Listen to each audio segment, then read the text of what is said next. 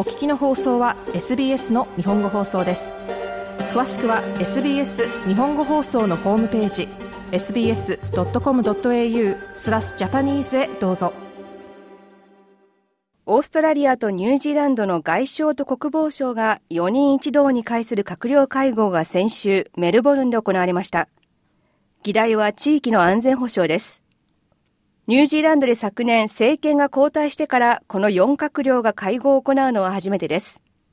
オーストラリア・ニュージーランド外相国防省会議と題された最初の集まりとなりました。この話し合いの目的はオーストラリアとニュージーランドの関係を深めることです。オーストラリアのリチャード・マールス国防相はニュージーランドとの関係はとりわけ重要だと述べました。There is no country in the world with whom we are closer 私たちにとってニュージーランドより近い国はありません。ですから今回の会合、そして私たちが今日話すことはとりわけ重要なものになります。抑止力を強めることを目的とした防衛作戦という点で、これまで以上に緊密に協力していくことに力を注いでいます。共にシームレスに作戦を進めていける2つの防衛軍を形作っていくことに取り組んでいます。別々に行動するよりも私たちは力を合わせることでより大きな効果をもたらせます。マールス国防相でした。オーストラリアとニュージーランドの長年の友好関係にきしみが生じたのは2021年でした。この年オーストラリアはアメリカとイギリスとの3カ国の安全保障の枠組み軍事的なパートナーシップであるオーカスを結びましたしかしそれによって生じたオーストラリアとニュージーランドの間のきしみも解消されたようです。ニュージーランドのウィンストン・ピーターズ外相はスカイニュースに対し、ニュージーランドがオーカスに参加することにオープンであると述べました。この会合では、オーカスがどのようなものかを理解すること、そして将来的に正式に参加することに向けて情報を得ることが目的です。ピーターズ外相でした。オーストラリアもそれに応えます。リチャード・マールス国防相は、ニュージーランドのオーカス参加に向けて取り組みを積極的に行っていくと述べました。オーカス、そしてとりわけオーカスのピラー2の進捗状況についてニュージーランド側に概要を説明するためにニュージーランドに間もなくチームを派遣することで合意しました。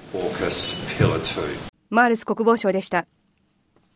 オーカスでは第一の柱、ピラー1としてオーストラリアに対する原子力潜水艦の供与をめぐる合意があります。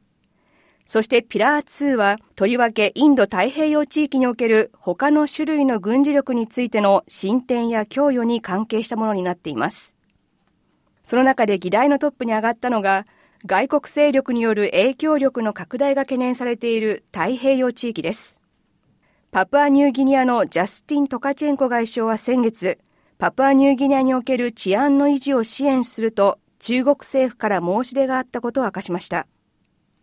オーストラリアのペニー・ウォン外相は、オーストラリアとニュージーランドは協力して地域の安全保障を確実なものにすべきだと述べました。私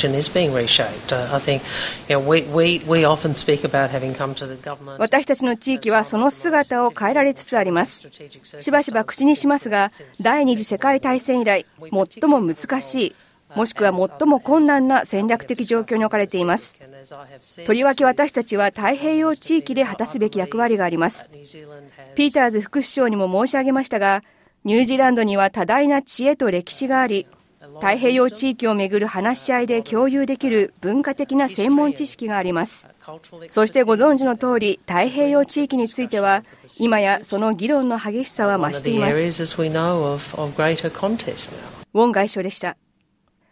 パパニューギニアのジェームズ・マラペ首相は今週8日、キャンベラを訪問する見通しです。